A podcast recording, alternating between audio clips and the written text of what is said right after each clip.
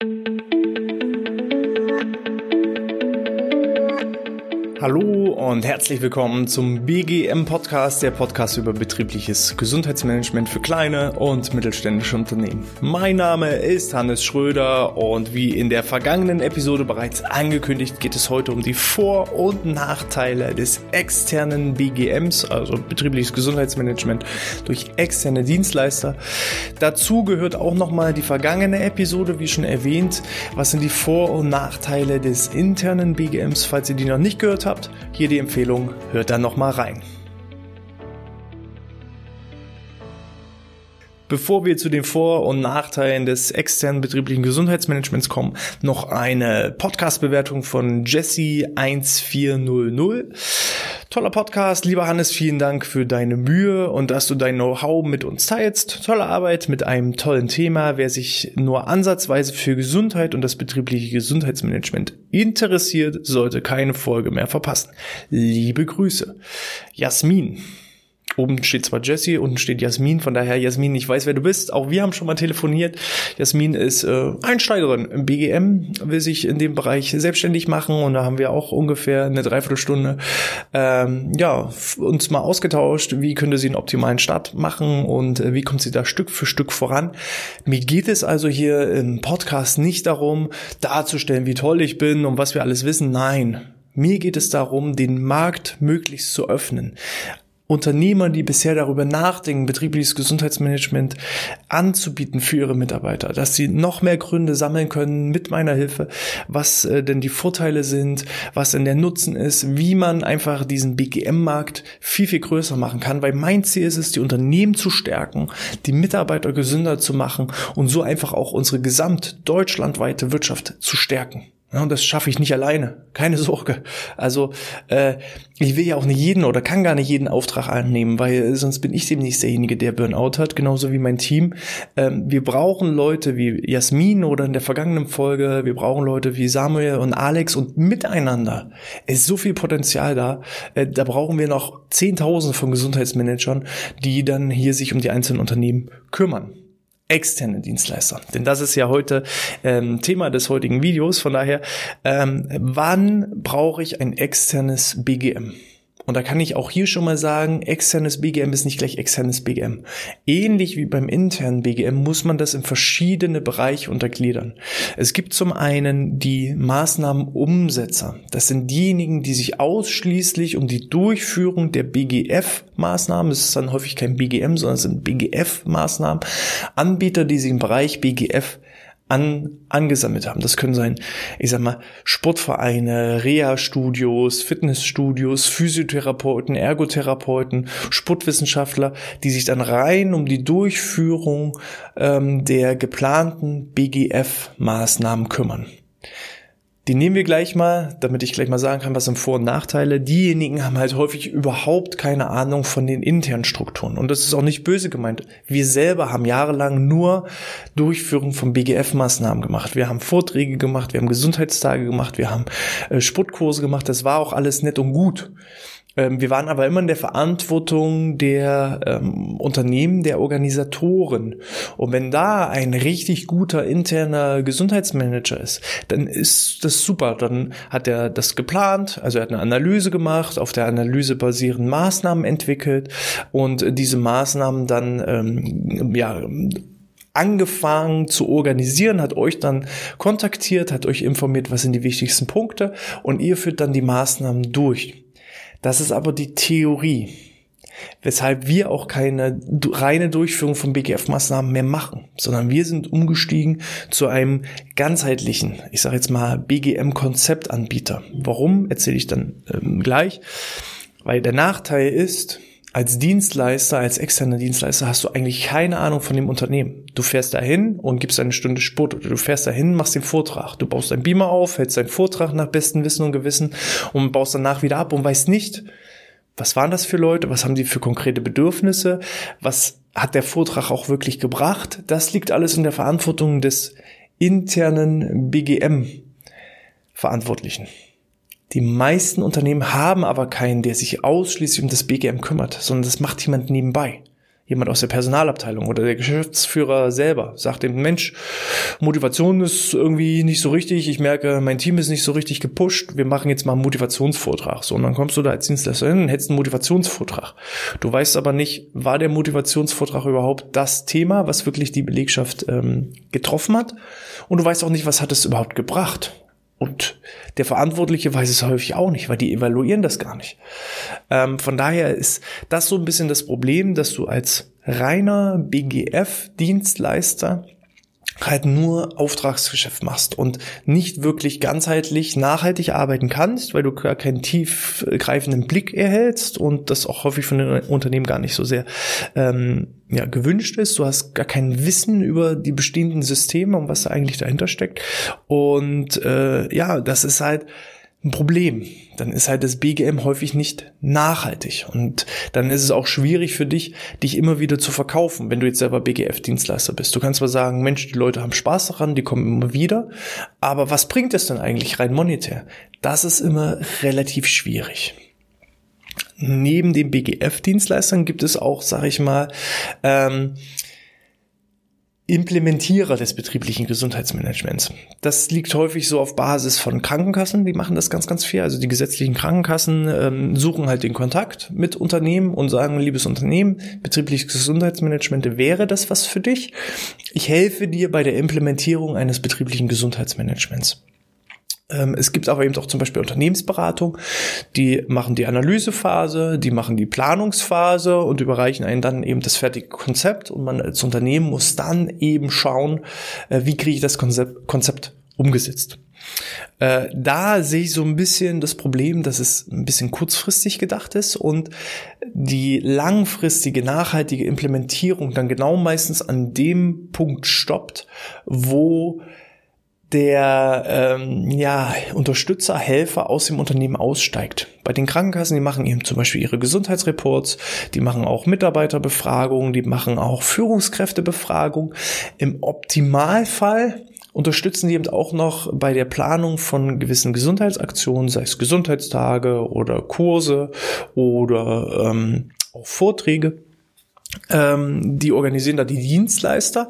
Aber auch da habe ich schon die Schwierigkeit, ähm, Krankenkassen sind häufig daran gebunden, Ausschreibungen durchzuführen. So, und dann wird eben nach dem Kostenprinzip der günstigste Dienstleister genommen. Das heißt, ich habe den ersten Vortrag vielleicht, den ich mache, mit Dienstleister A, den zweiten Vortrag mit Dienstleister B und beim dritten Mal habe ich jemand ganz anderes. Ähm, dann fällt es halt schwer, da Vertrauen aufzubauen, sowohl von den Mitarbeitern als auch man selber als Unternehmer, Geschäftsführer, als Personalverantwortlicher.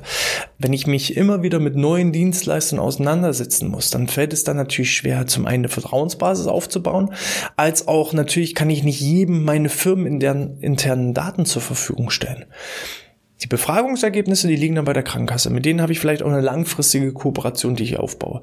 Aber die eigentlichen Umsetzer, die ja dann auch wirklich am Mann dran arbeiten und drin sind, das sind dann häufig nicht mehr. Es gibt einzelne Maßnahmen, die dann von den Krankenkassen selber durchgeführt werden, aber der Großteil wird mit externen Dienstleistern gehandhabt. Und da habe ich eben dann das Problem, dass ich immer wieder andere Leute habe.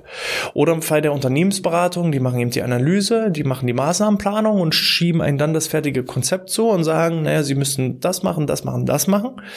Wenn ich aber intern keinen Verantwortlichen habe, der das dann umsetzt, dann landen die Konzepte ganz, ganz häufig auch einfach mal in der Schublade und es wird argumentiert, naja, wir machen das, wenn wir dafür Zeit haben. Wenn wir aber mal ehrlich sind, das ist ja nur eine Ausrede. Für das ist mir im Moment nicht wichtig. Oder ich habe dafür keine Zeit, also ich habe keine Zeit im von, das kann ich nicht. Das will ich gerade nicht. Zeit haben wir alle die gleiche. Wir haben alle 24 Stunden.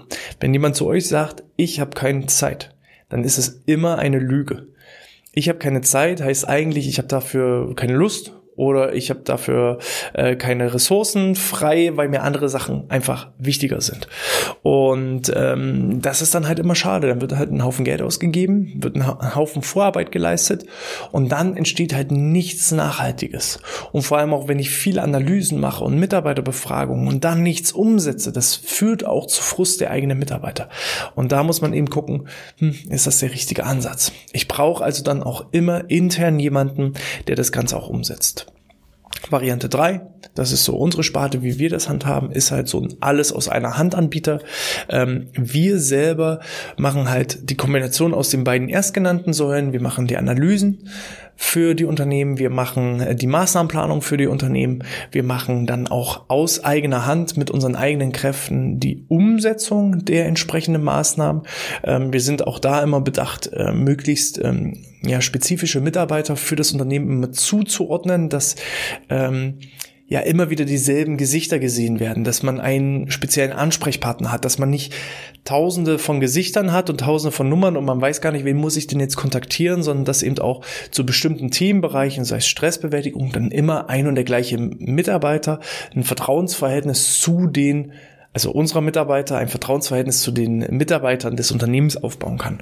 Und äh, das können wir aber trotzdem nicht alleine. Wir haben trotzdem intern im Unternehmen einen, ich nenne es jetzt mal Sparingspartner mit dem wir ähm, immer wieder eins zu eins auch das Gespräch suchen, um einfach ein Gefühl dazu, äh, dafür zu bekommen, wie tickt, wie tickt das Unternehmen, äh, wie läuft das ab, ähm, was gibt es einfach an, an, an wichtigen Dingen zu berücksichtigen, wie sind die, die Strukturabläufe, wie laufen die Prozesse, dass wir da einfach einen Ansprechpartner haben, der uns da so ein bisschen Rede und Antwort steht, mit dem wir Ideen austauschen, Ideen entwickeln und äh, den wir aber auch selber sehr, sehr stark öffnen häufig. Ich erlebe es immer wieder, gerade in Erstgesprächen, wenn ich unser Unternehmen vorstelle und mit den Geschäftsführern spreche oder Personalverantwortlichen, ähm, man ist häufig sehr, sehr stark eingefahren in sein System.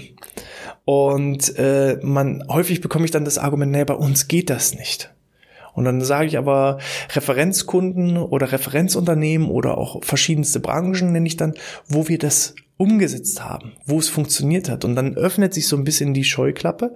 Das ist auch so ein bisschen der Nachteil beim internen BGM. Da hast du halt einen Mitarbeiter, der seine Meinung hat. Und äh, da gibt es halt keinen, der versucht, den von, einem, von was anderem zu überzeugen. Und dann wird seine Meinung allein durchgesetzt. Es kann gut sein, aber es kann eben auch ein Nachteil sein, wenn ich eben der festen Überzeugung bin, bestimmte Dinge gehen nicht. Äh, so, so ein typisches Argument ist, naja, wir können keine Gesundheitskurse anbieten, weil unsere Mitarbeiter arbeiten in Schichten. Okay, die arbeiten in Schichten, aber wo ist denn da das Problem? Naja, wir haben eine Frühschicht und eine Spätschicht. Wann sollen wir denn die Kurse anbieten? Zum Beispiel im Schichtwechsel. Ach ja, stimmt.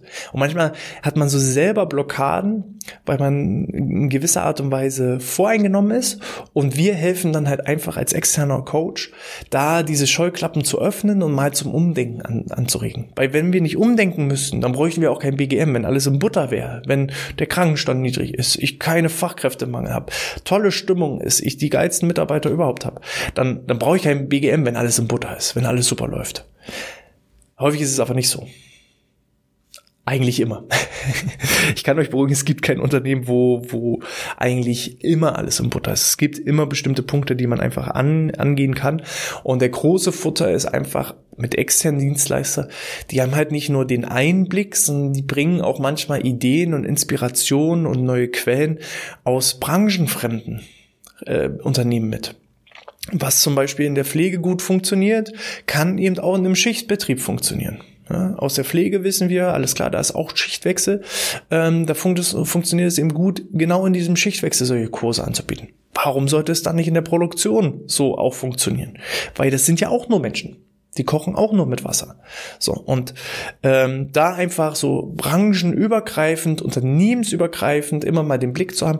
Wir sind einfach auch gezwungen, immer wieder neue Ideen, neue Ansätze, neue Forschungsergebnisse mitzubringen. Und das hat halt der interne BGM-Verantwortliche häufig nicht. Der macht, baut halt einmal so seinen Stiefel auf und zieht dann sein Ding durch ähm, wir müssen uns eigentlich, um mit der Zeit zu gehen, uns ständig neu erfinden. und auch äh, gucken, was bieten andere an, was können wir dadurch anbieten da einfach auch immer mit der Zeit zu gehen, immer im Trend zu sein und dann äh, eben auch wirklich das Optimale für unsere betreuten Unternehmen herauszubringen. Und das ist auch so ein Ansatz. Ne? Äh, wenn ich einen Mitarbeiter habe, dann kann das sein, dass er mal krank ist oder dass der sich nicht wohlfühlt oder dass er schlecht performt. Wir müssen halt einfach abliefern. Wenn wir schlechte Arbeit abliefern, dann dauert es genau bis Vertragsende und dann kickt uns das Unternehmen raus. So, wir müssen also immer hohe Qualität, Top-Arbeit abliefern, weil sonst ist der Kunde gestorben. Dann kickt er uns von, von, von seiner, von seiner ja, Zahlungsliste. Und ähm, das ist halt ein Punkt, dass wir halt einfach dazu immer gezwungen sind und wir können aber auch genauso Druck auf die Unternehmen aufbauen.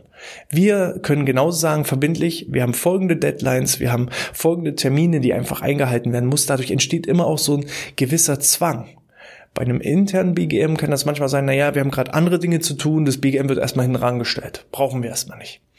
Mit einem externen Dienstleister, ja, gut, wir haben Verträge. Wenn du sagst, wir machen nichts, ist okay, dann bezahlst du mich aber trotzdem. Und das tut weh. Und deswegen machen die Unternehmen das natürlich nicht, sondern die halten sich an die Deadlines und so hält das BGM ihr Momentum auf, aufrecht und wird halt immer weiter angeschubst. So. Nachteile, wie gesagt, man muss halt gewisse firmeninterne Daten preisgeben. Ähm, ohne geht es nicht, wenn ich nicht weiß, äh, wie viele Mitarbeiter hast du, wann arbeiten die, wie arbeiten die, wie sind die Prozessabläufe, dann kann ich kein nachhaltiges BGM aufbauen. Das ist halt ein Nachteil. Man muss sich bewusst sein, in dem Modell, wie wir es fahren, sind wir eigentlich Teil des Unternehmens. Ja, wir sind ein richtiger Baustein des Unternehmens. Und dann muss einfach Vertrauen aufgebaut werden. Das ist so ein bisschen der Nachteil ähm, ja, man sollte da eben einfach auch darauf achten, dass es trotzdem individuell bleibt, dass nicht immer Schema F gefahren wird, sondern dass eben individuell auch äh, die Dienstleister ihre äh, Maßnahmen immer wieder auch individuell anpassen und nicht einfach Schema F fahren. Aber bei einem guten Dienstleister sollte es eigentlich selbstverständlich sein. So viel zu den verschiedenen Vor- und Nachteilen des betrieblichen Gesundheitsmanagements und wie ihr das auch jetzt schon rausgehört habt. Beides intern und extern hat Vorteile und hat auch Nachteile. Und es gibt nicht die eine Lösung. Man muss immer individuell schauen, ähm, was geht. Nachteil zum Beispiel bei unserem Konzept ist, es kostet Geld. Bin ich jetzt ein ganz kleines Startup mit fünf Leuten, dann sind wir nicht der richtige Dienstleister. Dann ist der interne, der irgendwie mit einer Viertelstelle BGM betreut, in Zusammenarbeit vielleicht mit einer, mit einer Krankenkassenfinanzierung, vielleicht erstmal die richtige Lösung. Ja, dann ist das so. Ähm, um das rauszufinden, kontaktiert uns gerne. Wenn ihr mir eine Mail schreibt an info@outness.de, schreibt mal so ein bisschen euer Anliegen ran, wo seid ihr mit eurem BGM, dann kann ich euch Hilfestellung geben, was wären jetzt die nächsten richtigen Schritte für euer BGM. Man muss da immer individuell schauen. Wenn ihr, ich sag mal, ab 50 Mitarbeiter aufwärts seid, dann kann man darüber nachdenken, uns zum Beispiel als externen Dienstleister zu, zu buchen oder andere externe Dienstleister zu engagieren und einen Mitverantwortlichen im Unternehmen zu bestimmen, der einfach als Schnittstelle agiert. Das ist aus meiner Sicht die richtige Lösung gerade so für mittelständische Unternehmen. Wenn man ein eigenes, also noch nicht genug Mitarbeiter hat, so ab 500 Mitarbeiter, dann lohnt sich dann auch wirklich jemand Vollzeit auf diese Stelle zu besetzen. Aber alles, was so zwischen teilweise schon 25 Mitarbeiter plus bis zu 500 Mitarbeiter, da ist häufig äh, die ja, Anschaffung eines externen Dienstleisters, der alles irgendwie aus einer Hand macht, in Zusammenarbeit mit einem, äh, einem internen, der als Schnittstelle agiert, die Patentlösung. Und da die meisten Unternehmen in diese Kategorie reinfallen, da eben auch hier der, der, der Ansatz und diese Lösung als meiner Meinung nach beste Lösung. Wenn euch das gefallen hat, freue ich mich wie immer über eine 5-Sterne-Bewertung in iTunes oder in der Apple Podcast App. Wie gesagt, alle Fragen, Anregungen und auch Feedback an info@outness.de. Ich verabschiede mich von dieser Stelle, wünsche euch alles Gute, bleibt gesund und sportfrei.